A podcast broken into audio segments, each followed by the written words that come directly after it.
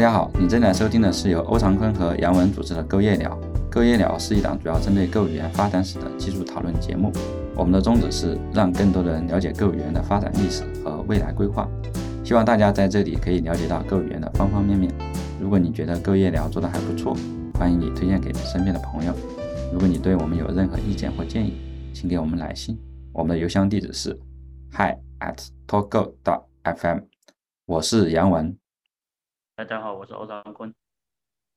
呃，大家好，叫我 Andy 就可以了。欢迎 Andy 来参参加我们的这个节目啊，我们呃很高兴可以邀请到 Andy。Andy 的话是有多款开眼项目，可能大家有一些已经知道啊，有 GoLet，然后有 Ant，然后也有 GoProject。那近期欧长坤和潘少受邀 Go 团队参加了 Go 贡献者峰会。那接下来我们就有请两位给我们分享一下他们在这里的所见所闻。欢迎。呃，因为因为其实听众可能不知道啊，就是我现在跟呃 Andy 其实是坐在一起，原因是因为我们呃一起来美国参加了那个贡献者峰会，啊，然后我们不妨简单聊一聊这次贡献者峰会上面我们都有哪些经历吧。要不 Andy 你可以分享一下这次贡献者峰会参加的经历的感觉如何？可以啊，我主要参加了两个圆桌吧，第一个就是就是那个 Web Assembly。然后还有一个就是 Go Go 的那个那个 runtime 的 performance 啊，第一个的话，第一个因为因为第一个的话，因为我手因为我之前并没有在，其实没有给啊，也没有相关的 Go 的这方面的那个那个一些一些研究或者说一些贡献的经历，我主要是比较感兴趣，所以所以去听了一下。啊，那这个主要是听一些大佬之间 在在在讨论这个问题啊，然后。他们主要是在讨论说，说怎么怎么更好的去去去去去在 Go 里面去去去支持这个 Web Assembly，因为那个时间其实也只有不到半小时吧，我记得好像是二十五分钟，所以那个时间其实也蛮短，所以他们大概也就讨论了一两个话题，主要集中在现有的那个现有的 Go 的那个对对这个 Web Assembly。你的这个这个支持，然后他们主要是讨论是三十二位跟六十四位的这个这个支持，因为他们他他们在想的是后面怎么去去更好去支支持那个六十四位的这种，那最后是在讨论说六十如果如果要做这个东西，那六十四位的这个要应该要怎么去优化，那后来就又陷入到编译器这边怎么来提供这个支持，那因为编译器这边有那个。这边的大佬就是那个 Keith Randall 作证嘛，所以就是最后就是一直在讨论这个编译器，就编译器就编译器就是说怎么能不能到底后面能不能说是为了来支持你的这个 Web Assembly 的这个适不适合来做这个改造？那我听下来的话，我听下来的话，那个 Kiss。Keith Randall 的话，他他分享了很多，说一开始 Go 的那个设计这个 Go 的编译器现有就是现有的一些，就就是为什么为什么它的实现是这样，然后导致的说现在可能不太好支持这个后面去优化这个这个 Go 的在这个 Web Assembly 的上上面的一些东西。当然，它有一些很 solid 的 point，就是就是一些有有价值的一些观点吧，就是说一开始以前在做的时候。为什么要这么设计？那那那那那确实是没有办法。那但是后来讨论到最后，其实也没有一个好的一个结果，就是就是就就最后就是讨讨论下来之后，其实大家也没有给出说后面怎么去真正的去去做，其实只是留了一个开放式的一个结局吧。就是大家把现有的问题列出来，然后以后要做一些东西又会带来什么问题，就把它放出来。那大家都没有一个很明确的一个观点说，或者说一个很成熟的一个想法说后面可以怎么去做。那这个是第一场。那第二场的话，第二场因为我这边跟那个欧博这边是是一起参加的嘛，就是那个 Go 的那个 Runtime Performance 相关。那我主要是我写了两个 topic，一个是那个呃，一个是一个已经已经停滞了大概有十年之久的那个 Numa。Numa schedule 就是那个 non-uniform non-uniform memory access，就是在这种架构的那个硬件下的 Go 的 schedule，因为大家大家如果对 Go 的这个这个 Go Go routine 的这个携程调度啊，呃，有一定了解的话，就知道其实它这它 runtime 它肯定它有一个它有它自己的一套 schedule，就是有一个调度器嘛。那从在我记得应该是一四年吧，一四年那个一四年就是就是够它现在的这个这个这个调度器，后来成型的成型的这个调调度器的这个设计者啊，就是那个人啊，那个人的名字 名字我不太会读，好像是一个德国人吧，是不是？是个俄罗斯。哦，是一个俄罗斯人，就是他他让我看他看他好像后后来在德国那边。对，他在慕尼黑现在。对。就是 当然他那个单词我不会拼，我也不知道怎么读，就是就是非常厉害的一位非常厉害的一位一位一位大神吧，因为他他其实他我记得他好像他也不是那个 Go Team 里面的人，对，他是 Tooling 团队的，对，应该是在 Core 下面给给开发者做工具链的，然后以及安全的一个对，然后他后来应该是进了 Google 嘛，但但但他也没有进入那个 Go Team。但是他早期的时候就就是给那个给那个帮忙打杂，对，也也不是打杂了，他他他做的工作已经是已经是那个非常广泛了，就是他的影就是他做的这些工作，就就是这些和就相当于说就是这个调度器的整个调度器，就是后来就是他设计的嘛，就是包括引入那个引入这个 P，就是形成了这个所谓的 G 啊。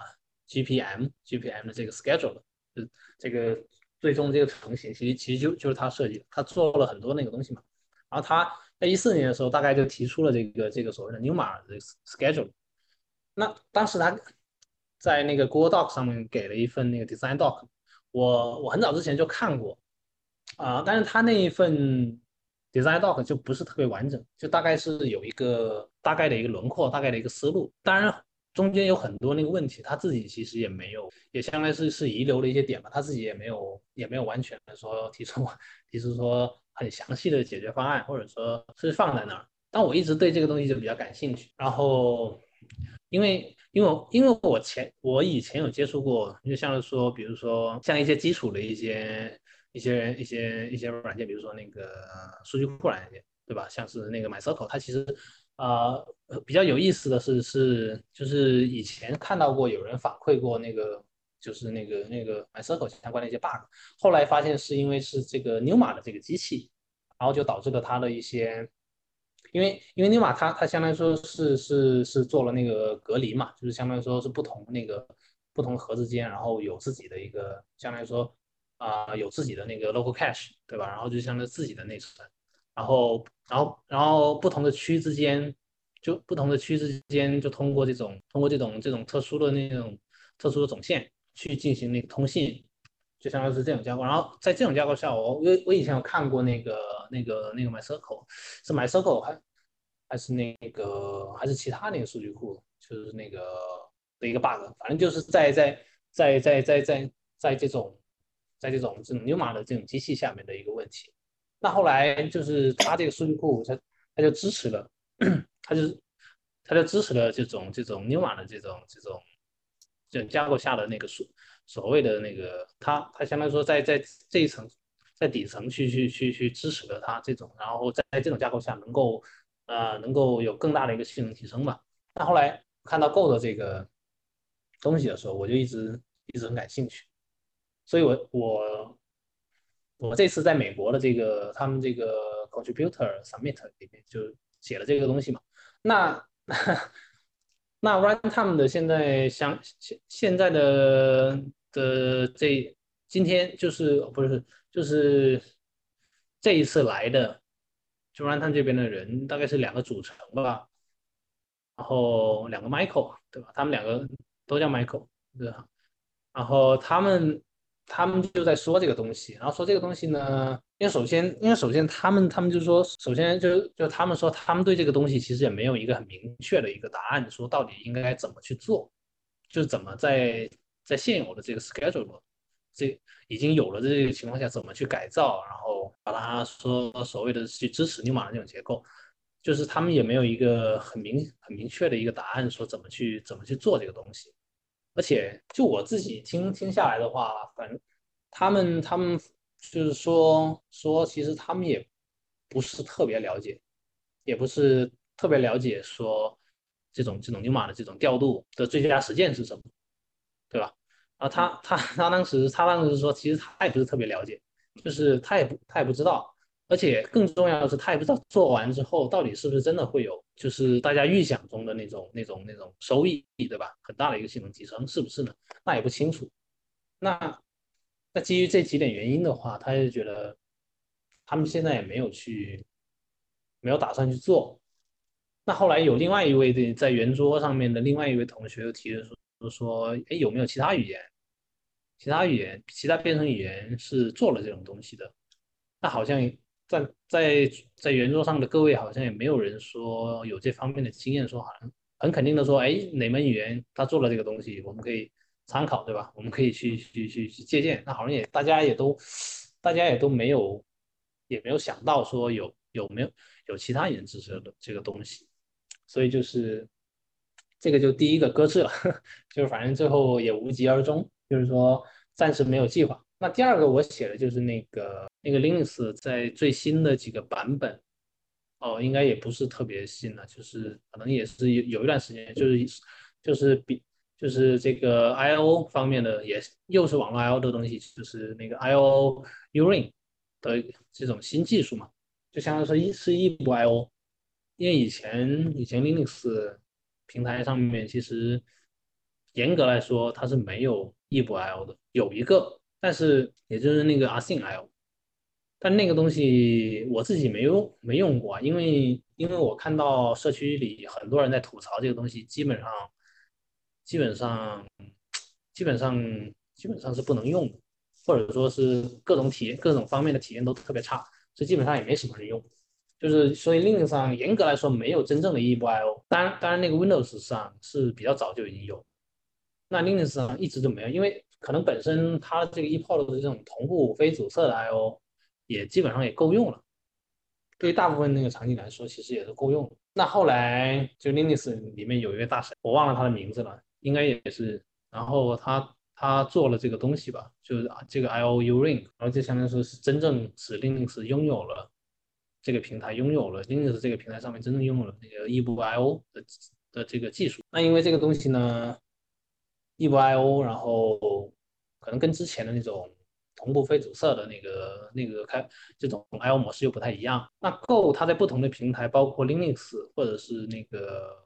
BS 呃那个 BSD 平台，或者呃其他的其他的那种类 Unix 的这种平台上面，它它现在一整套的那个 Runtime 里面的 Runtime 里面的这个这个网络网络 I/O 的的的的这套机制，它以前其实都是基于那个同步非阻塞 I/O 在做的。就是用的是 EPO 啊，然后那个 BS BSD 系统上面是那个 KQ，然后其他的这这种，然后它现在是以前都基本上都是 G C 套做的啊。因为我是我是之前看到那个 Go 的那个 GitHub issue 上面有一个有一个人他提提了一个 proposal，他是希望说后面可以 Go 在那个 runtime 上面能够无感知的把那个现有的这个 EPO。替换成 Linux 最新的这个异步 I/O，就是这个 I/O Uring，这样的话会有比较大的一个性能提升嘛。那当时我看这个 issue，其实很多人参与了讨论，像像是那个 Ian，他发表了一个比较重要的一个观点，是说基于现有的 Go 的这个就 runtime 已有的这个架构，其实很难改造，很难把它改造成那个就是这种异步 I/O，而且他也他也表示怀疑说。他也表示怀疑说，基于 Go 现在这种架构，如就算把它改改造成那个这个 I/O Uring 的这种异步 I/O 这个模式，他也表示怀疑说，不一定会比现在的这个方案现有的这个方案会更好，性能会更好。他表示了这个怀疑，但是他也不确定，因为没有人真正测过啊。所以我当时看到这个，然后我就提了这个东西，然后就也跟 Runtime 的人沟通，我就想说，呃，因为我看那个那个应该也是有一段时间没有，不是就没有人讨论了。所以我在想，就是他们团队现在还有没有在关注这个事情？所以想提出来跟他们聊一下。然后他们也，他们从他们的反应来说，应该他们也是最近没有没有 没有没有太关注这个事情。当然，他们也发表了他们的观点，就是说大致跟 Ian 最早在那个 GitHub issue 上面回复的一样，就是他们也比较怀疑说这个东西做做了之后是不是就真的会有比较大的性能提升，他们也表示怀疑。而且还有一个就是，还有一个另一另一个也是一样的观点，就是说现在很难改造，就基于现有这个架构，就是现有的这个这个 runtime 上面的这对对对网络连接的的这个这个管理的这一套那个架构来说，已经很难改。这总体来说，我提的这两个，那我我提第二个，其实我主要是有有点担心，如果他们真打算要做的话，会不会打破那个向后兼容性，就是。Go 的这个网网络编程的这个模式，就是相当于说是像是这种，就是每一个网络连接起一个起一个 Go routine 去去去去去去读写去管理，就相当于说是用同步的方式写异步的逻辑。我有点担心它后面会不会说打破这样的一种一种网络编程模式在 Go 上。那这个不就听起来很像是最近正在聊的那个 coroutine，coroutine 就相当于是说。你再用异步的逻辑来写同步的代码，对吧？Coroutine 是什么？Coroutine。哦，Coroutine。嗯，哦，Coroutine 写成。对，那个最近不是 Russ Cox 在提那个 Iterator 吗？然后他写了一篇博客，说怎么样在 Go 里面实现 Coroutine。然后后来当时在那个圆桌讨论的时候，Go 团队还聊到说。呃，可能要在运行时里面加一套单独的 coroutine。那为什么还要再加那个 coroutine？它已经有了自己。呃，coroutine 和 coroutine 不一样嘛？嗯，那可可能这里面有一些具体的细节，我也不是很明白啊，我还没有。coroutine 如果是携程的话，那它确实不是 coroutine，因为 coroutine 现在也早早就不是携程，它现在早就可以主动主动抢占了。对，所以它早就不是携程，就不需要自己业务出去，就就就 Python 里面就自己。是。如果他要那个 coroutine 是说。就是完全是协作式的的那种的话，那确实是不一样的东西。对，呃，那那你感觉这次参加这个公认的峰会最大的收获是什么？或者说你对整个社区有更更深进一步的了解了吗？通过参加这个公认的峰会，见到了平时在网络上见到的网友。哈，对，第一个就是，比如说第一个参加那个那个那个。那个 Web Assembly 的那个、那个、那个圆桌讨论的时候，我就见到了社区里面这个 Web Assembly 的这个、这个应该说是组成吧，因为他给他贡献了很多那个代码，我见到了他，然后听他发表了很多他这么多年来一直在做做这个的那个心得。其实他也是基于这方面的那的这个场景嘛，就是他们其实就是那个 JS 要去用这个这个 Web Assembly，然后他们之前用的就是 Go 去编译的这个这个这个 Web Assembly 在。用，所以他他就他因为是他是基于他们这边的业务驱动，现实的业务驱动，所以他后来就成为了那个 Go 的这边的这一块的那个贡献了很多代码，所以他也分享了他的一些他们自己的这个是这个 Web Assembly，这个让我看到的就是说，其实还是有很多这种外部贡献者，就是给 Go 就是 看起来也不像是无偿在做的，其实他们也有很他们也有自己的需求，他们也有自己的那个。现实的那个压力，对吧？现实的那个业务的压力，他们现实的一些场景，他们需要用，所以他们才会去反哺，对吧？反哺那个上游，对吧？反哺回这个社区，这是第一个。第一个，我是觉得说，这确实是一个很健康的一个开源一个社区，对吧？它不是说完全是由那个说所有的需求或者说够要做什么东西，完全是由 Go Team 关在会议室去讨论。对吧？他们自己自己，或者说他们基于 Google 内部的一些需求，Google 内部的一些使用场景，然后再来，其实还是会有一些外部的需去反反反过来影响 Go 这门语言的那个发展。包括他他们在圆桌会议在讨论上面，那后后续要怎么去优化？其实啊，我听下来也是感觉他也是说，因为他们想要的一些东西，他们自己要的一些东西，所以需要希望能够去做。那那这个一听下来，我就觉得可能就是这就是 Go Team 跟那个外部贡献者之间这样的一种循环的一种交流。第二个就是我自己提的这两个 Top 都没有得到一个我很满意的一个一个回复嘛。我现在觉得 Go 的那个这个 runtime 这一块感觉已经怎么说呢？就是现在现在他们他们他们他们他们更更偏向于去做那个。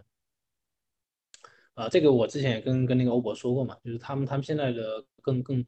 更更侧重的那个点，可能是更更想更多的想放在那个那些 profiling profiling，然后就是就是这种这种性能分析，然后还有这种 tracing，就是这种这种追踪，这种追踪，然后可以帮可以让用户更好的去去去去分析他们的那个程序的那个性能瓶颈，就借助借助这个 runtime 提供的这些提供这些工具链，然后去做这些东西。啊，我现在是觉得，我现在是觉得这个这个 runtime 这一块可蛮久没有一个特别他们一些特别大的一些变动，可能现在可能现在就是渐进式的。渐进式的，就一点点的优化，一点点的去去做一些改造。现在没有一个，他们可能 Go Team 这边也没有一个太大的愿景吧，或者说有什么大的 idea，他们现在正准备在 Runtime 里面去搞。可能现在更更侧重于一些外围的一些，像我刚刚说的，就是这些 profiling 啊，这些 tracing 啊，这些东西正在做。我有一个比较担心的一个点是，虽然说 Go 它它肯定不能和 C C 加加。对吧？和和那个 Rust 去竞争，去 PK 这种这种 CPU 密集型的这种程序的这种性能，但因为 Go，我我有一点注意到，就是 Go 在近年来的一些社区里面的一些声音，可能就渐渐会讨论被吐槽到，是它的性能其实就是一直没有一个特别大的一个进展，就是性能在在这个这个程序性能方面，那实际上。实际上，从 Go 它最开始一出来的时候，其实最多就是，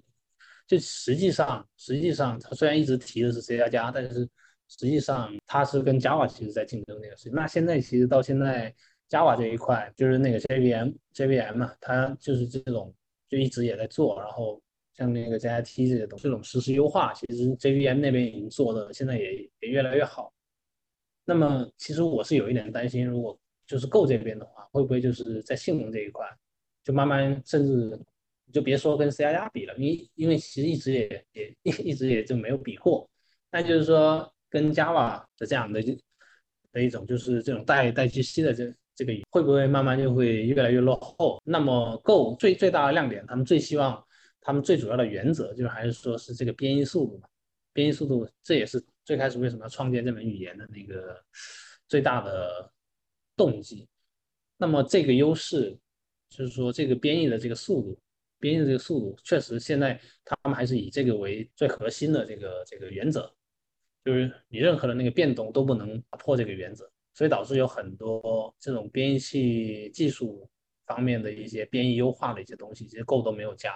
对吧？那么它最终确实是实现了这个编译速度是非常快的一个一个优势，那么这个优势。还能不能就是说后面能不能 cover 说你性能方面的那个落后，这个我有点担心吧。对，我们可以从另外一个角度来看，Go 团队其实相当于也是 Google 内部的一个由 OKR 驱动的一个团队嘛。然后所以其实，呃，你如果仔细观察各团队里面成员他们想要做什么样的事情，其实可以发现他们更多的是倾向于去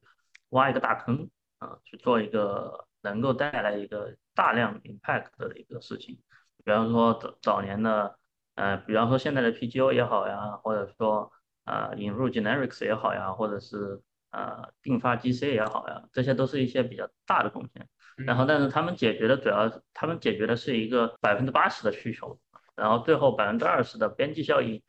呃，他们可能更倾向于把这些事情边边边角事情留给社区来做，所以。呃，所以这也是我我觉得可能 Go 团队他们并不会为了某一个特殊的场景来做一个非常大的努力的这样一个原因吧。嗯啊，然后另外一个呃另外一个观察是，Go 团队目前可以明显的感觉到他们其实是在为企业服务啊。这里面其中一个很大的原因是因为，嗯，Go 团队。目前是从 Cloud 部门下面移动到了 Core 的部门下面，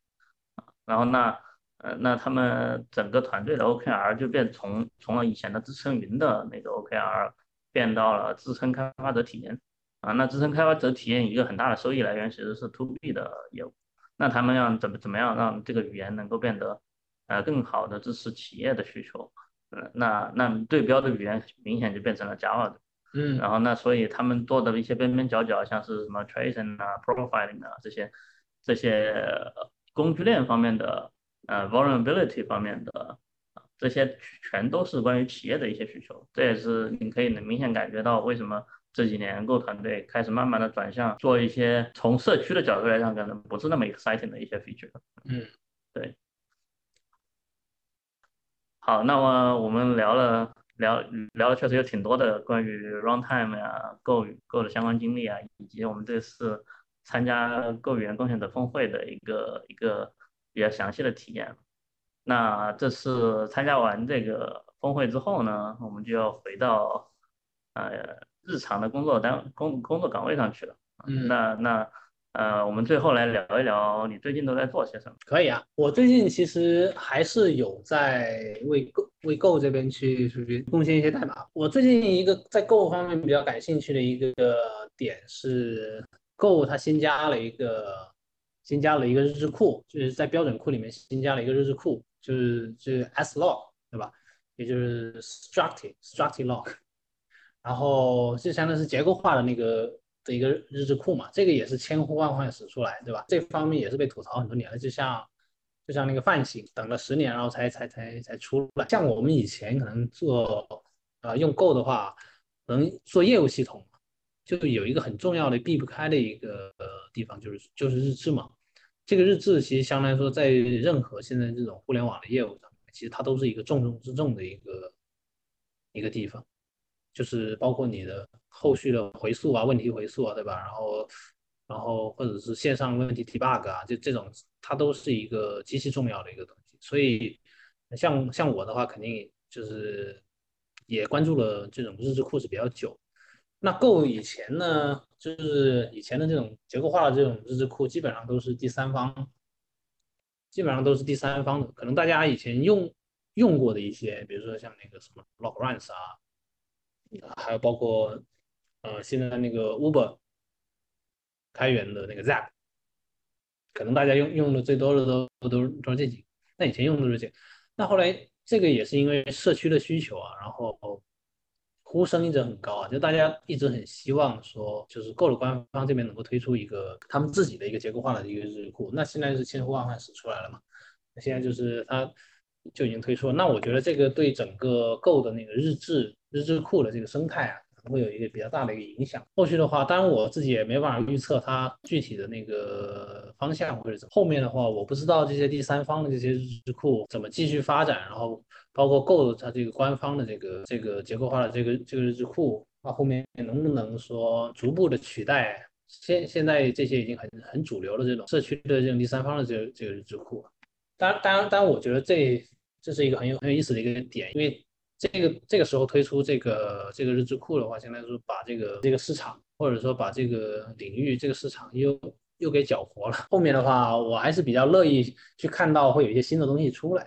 因为日日志这个这个东西的话，其实还是很重要的。就我前面提到，所以后面的话还是希望就是会有一些很有有意思的一些东西出来吧，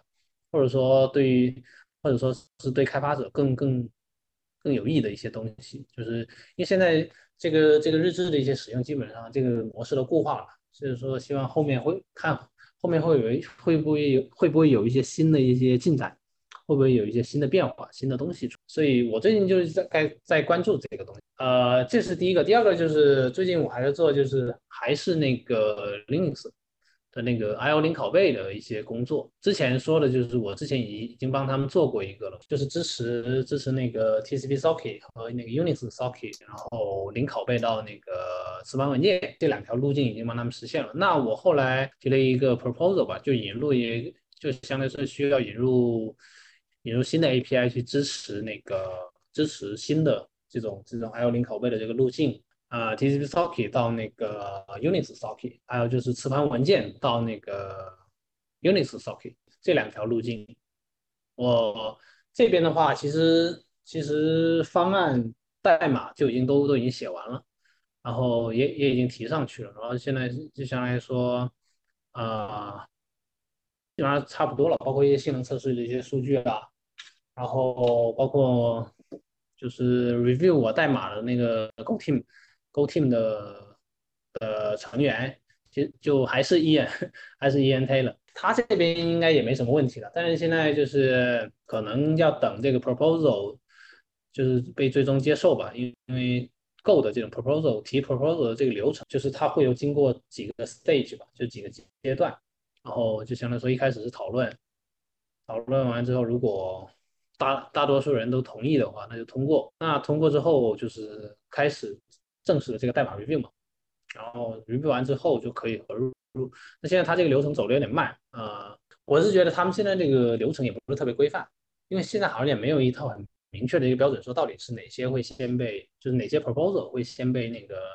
后团队先看。因为我这个其实已经半年了，半年多了，半年多了，其实一直以来就只有那个 Ian Taylor 他一直在跟我讨，我一直在想说，在问其他人要不要一起参与进来讨论这个东西，那好像都没有人都没有人鸟我。这也是我最近发现的一个 Go 的团队他们这边的一个我觉得不太好的一个地方，就是对这种外外部开发者来说不太友好的地方，就是总会有区，就是会有一点区别对待，就是他们对自己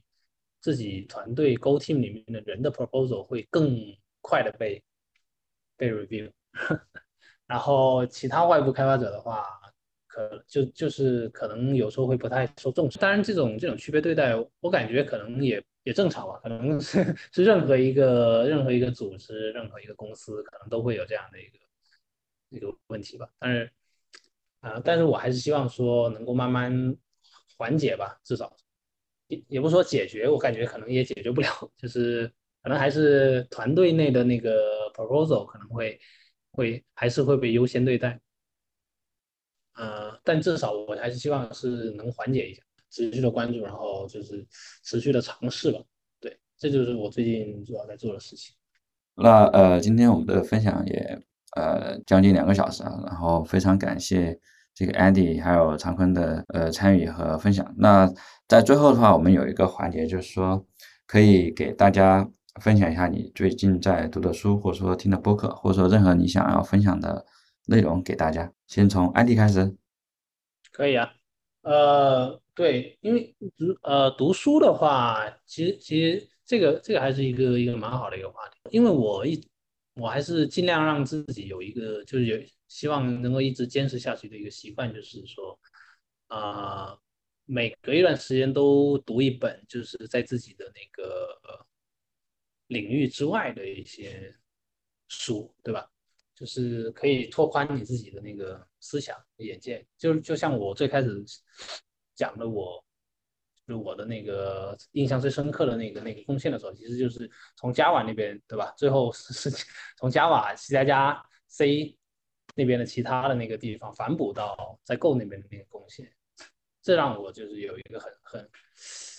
觉得很有意思的一个一个点，就是这样，就是你很多你无意之无无意中在做的事情，其实看起来好像没什么用，对吧？那后面可能会在在某一天，对吧？突然。就对你的那个生活，或者说对你的工作各个各个方面吧，这可能会会有一个很比较积极的一个影响。我最近在看那个怎么说呢，就是写这种世界历史的一个一套比较经典的一套一套书吧，就相当于说全世界无所不包了。这个我觉得还蛮有意思。我以前其实也没有也没有全部看完，就是以前跳跳着看的很多，就是找自己感兴趣的一些国家、一些地区，然后去看。然后现在可能就想想重新说整。整本重新读一下，因为就就这几年嘛，其其实这个全球的这个变化还还是挺大的，就是各种各样的那个风云变动，所以我觉得现在这个就是这个时机来重新看一下，感觉感觉可能会有一点疲意吧，我个人的一个感觉。然后还有就是，比如说可以推荐大家看，就是那个那个那个追风筝的人，我不知道大家有没有看过这本书，好像就以前还蛮，然后我那个。怎么说呢？因为我我很早之前，那是是在高中的时候，应该就看过了，但是很难有什么感触。但我后来就是我我最近啊，其实也不是最近了，可能是几个月前了，就重新看完之后，就有一些新的一些感触。对这个亲情啊，这里面讲的亲情啊，还有友情啊，还讲这种时代的变迁，然后就是这种有有有一句话怎么说，就是。时代的一粒灰嘛，然后落到一个人身上就是一座山。这里面讲的其实就是讲的是苏联，对吧？然后苏联的入侵对那个阿富汗，这主人公的这个他他他们一家人的那个生活就发生了天翻地覆的那个变化。然后这里面其实挺感慨的，就包括里面还有战争嘛。然后其实对，然后现在其实世界上的那个局势也也蛮紧张，然后其实大家都都很害怕。其实现在看重新看这本书的话，我感觉也有一些新的一些感悟吧，就是这种时代时代的变迁，然后然后对普通人的这种这种普通人这种无力感吧，然后还有就是战争战争对对对对这种家庭的摧残啊，然后还有对。很多人的那个人生的这种改变吧，所以我觉得可以推荐大家看一下。呃，接下来欧博，呃，我可以聊一个我最近在最近读到的一篇一篇散文，呃，然后因因为因为我博士期间的一些研究主要是关于个体智慧的一个 decision making 嘛，啊，然后然后最近从从我博士毕业之后，我开始在逐步的关注一些，呃，关于群体决策、群体智慧的一些相关研究。然后我最近读到一篇 essay 是叫做 Open Decision Making，这个可以在网上能够在 Google 上面能够搜，直接能够搜到的第一个结果就是，啊，它里面提到一个很有意思的观点是说，呃，怎么样在一个组织内部实现最优决策。啊，然后这里面其中有好几个比较重要的条件，其中一个就是大在参与决策的呃人当中，大家需要有共同的目标，然后以及信息必须要公开透明，啊，然后如果能够实现这两个基本前提的话，大部分情况下，如果一群在一起讨论的呃人，他们都是聪明人的话，那么很快就能够达到一个最优决策。这个是这个是我读这篇 essay，嗯嗯，得到的一个我觉得比较相对来说比较新颖的一个观点，对于我来说比较新颖啊，可能在可能在组织实践当中可能会这个这个结论不不是那么的 surprise，啊，然后但但是我觉得比较呃好就是还觉得比较呃比较难得的一点是这篇文章里面还提到一个很有意思的点，就是说。啊，实现最优决策，在一个组织内部实现一个最优决策，并不一定是需要做 open decision making，也就是说，你需要做到信息公全部的公开透明，需要做到大家的目标一致啊，不不一定啊。然后，如果在一个组织内部它是独裁的，那么它也是可以能够实现一个最优决策的。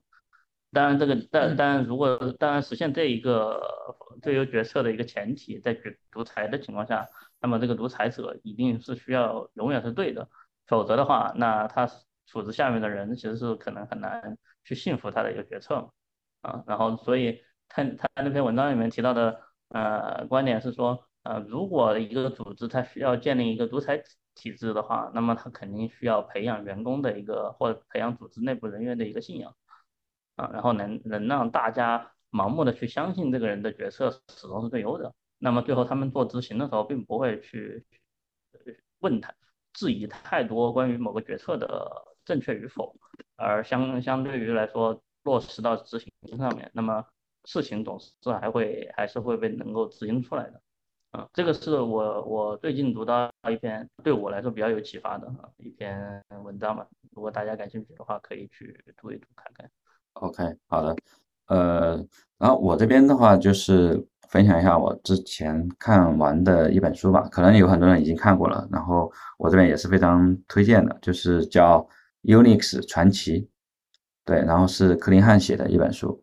然后这本书其实看过的都知道，就是说整个 Unix 的一个传奇，也可以看得到我们整个计算机发展史的一个就蓬勃发展的一个过程。那我是觉得在这里面就是有讲到李奇和 Ken 嘛，我觉得他们真的是太伟大，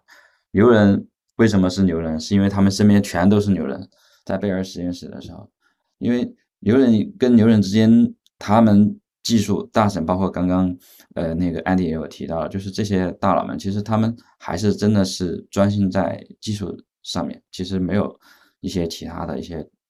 多多少少的这些东西。然后我们看这个《尤利这传奇》这本书的话，其实也有这样一个感受，牛人跟牛人之间的话，也不会。去真正去烦心某一些事情，而很沉得下心。那这本书呢，其实从开始去讲，然后到后面的话，呃，百发齐放、百家争鸣的感觉非常的好。我觉得就是基础的一个发展，到讲到我们包括我们现在所感受到的这一切的话，觉得就是去读这本书的时候，就能够让自己带入到那样一个氛围和感觉里面，然后能感受到，呃，这个技术从零到一和到现在这样一个演进的过程。对我觉得这本书，呃，非常值得推荐大家去看一看。对我可以再补充两个，宫崎骏，像是《千与千寻》嘛，在看他的东西。我发现就是这种作品，在在你十几岁、十几岁的时候看，跟你到跟你跟你现在这个年龄阶段来看的时候，呃，就发现都会有很大的不一样的那个体那个体。还有推荐一部我个人就是非常非常喜欢的，当然不是那个不是宫崎骏导演的，呃，是他写的那个剧本，但是不是他导演，也是我很喜欢的一呃一部叫做《侧耳倾听》。可能这一部不是特别有名，就是稍微小众一点，不一定有很多人看过，所以就想推荐给给大家去看一下。他讲的就是就是这两个年轻人嘛，然后他们一开始就是怀揣着各种各样的梦想野心，然后对自己是对自己是是是极度的自信，就是他们以为自己在这个世界上是特殊的，他们觉得自己是特殊的，他们觉得自己是。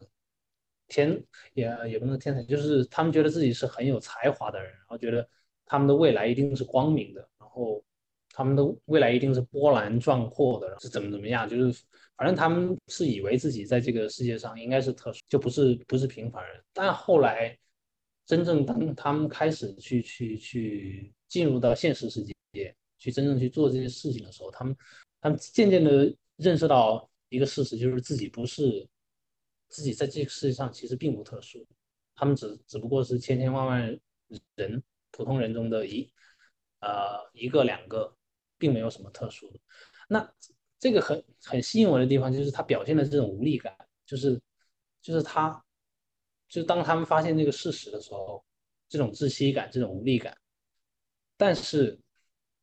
但是他他们又又。怎么说呢？又最终他们一个很重要的一个点就是，最终他们跟自己和解。这其实呃是我是我自己的一个很呃我自己的一个很很有感悟的一个很很很很有感悟的一个观念，就是人好像就是在在成长，在成长过程中，就是其实你是不断的跟不断的跟自己和解的一个过程，对吧？因为因为我还是觉得，可能我们大多数人都还是普通人。就是跟我们就就像我说的，就是我喜欢看这种历史方面的书，这种各种帝王将相，对吧？然后就包括刚刚那个杨文这边说的，说他看那个用用那个传奇嘛，那里面个个都是大佬，个个都是天才，那他们的人生太精彩了，对吧？太精彩了，他们的他们的事业，他们的事业太璀璨了。那这样你后来就是相当于说反呃，就当当当当我们看。反观我们自己的那个，我们自己的这个这个人生的时候，其实后就是可能就会有这样的一种一种一种不太积极的这种情绪。但所以我看这个电影的时候，就是这个侧耳倾听。所以我我我为什么非常喜欢？其实这个侧呃也为什么这这这就是一定要推荐大家去看的，就是大家有有有有兴趣啊，有有兴趣可以去看一下，就是就是他。知道了，这自己在这个在这个世界上就是并不并不特殊，就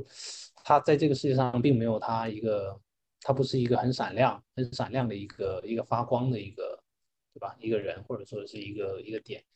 那这种无力感，这种这种窒息感，那后来，但是你总要去面对，对吧？你总要去去，总要去和解。所以他这个电影就讲讲这个主题，所以最后他们就是说啊。他们他们就成功的和和和过去的自己和解了，然后他们就是说找到了自己在这个世界上的位置，找到了他们能够做的事情，就是他们可能没有办法说，并不像他们期待的以前想象中的那样，